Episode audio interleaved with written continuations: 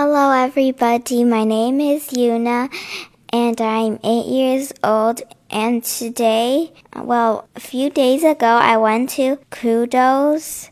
There was this story that I want to tell you guys. It's a pretty scary story. There's like um, a sort of a contest thing. It's 216 words, and see if you could say it all in 30 seconds. I can say it in about less than a minute, and um, only one student, Claudia, has ever done it. So um, I'm gonna read it fast, then I'm gonna read it slow, okay? Hello，大家，我的名字叫 Yuna，然后我八岁。我几天以前我去了 Kudos，然后有这个故事，我有点想告诉你们。他说，就是能不能两百十六个单词，然后你能不能三十秒说完？我不可以，但是。但是有一个小女孩，她的名字叫 Claudia，然后她做到过。然后我现在就会先用英文读一下，快快的。Out through that window, three years ago to a day, her husband and her two young brothers went off for their day's shooting. They never came back. In crossing the moor to their favorite snipe shooting ground, all three of them engulfed in a treacherous piece of bog. It had been dreadful wet summer, you know, and the places that were safe in other years suddenly gave away without warning. Their bodies were never recovered, and that was a dreadful part of it. Here, the child's voice lost its self-possessed note and became falteringly human.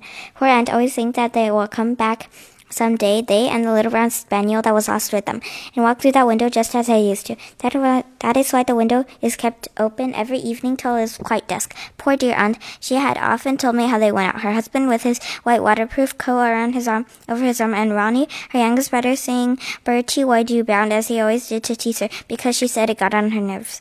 Do you know, sometimes on still quiet evenings like this, I almost get a creepy feeling that they will all walk through that window. And now I am going to say it in English but slowly.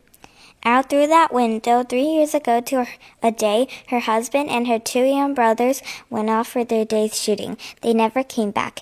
In crossing the moor to their favorite snipe shooting ground, all three of them engulfed in a treacherous piece of bog. It had been dreadful wet summer, you know, and places that were safe in other years gave away suddenly without warning. Their bodies never recovered. That was the dreadful part of it. Here the child's voice lost its self-possessed note and became falteringly human. Poor aunt always thinks that they will come back some day, they and the little brown spaniel that was lost with them, and walk in at the window as just as they used to. That is why the window is kept open every evening till it was quite dusk. Poor dear aunt. She has often told me how they went out. Her husband with his white waterproof coat over his arm, and Ronnie, her youngest brother, singing Bertie, why do you bound, as he always did to tease her because she said it got on her nerves. Do you know, sometimes on still, quiet evenings like this, I almost get a creepy feeling that they will all walk in through that window. 现在我用中文大概说一遍。三年以前，从那个门外面，她的丈夫还有她的两个弟弟出去打猎，他们从来都没回来。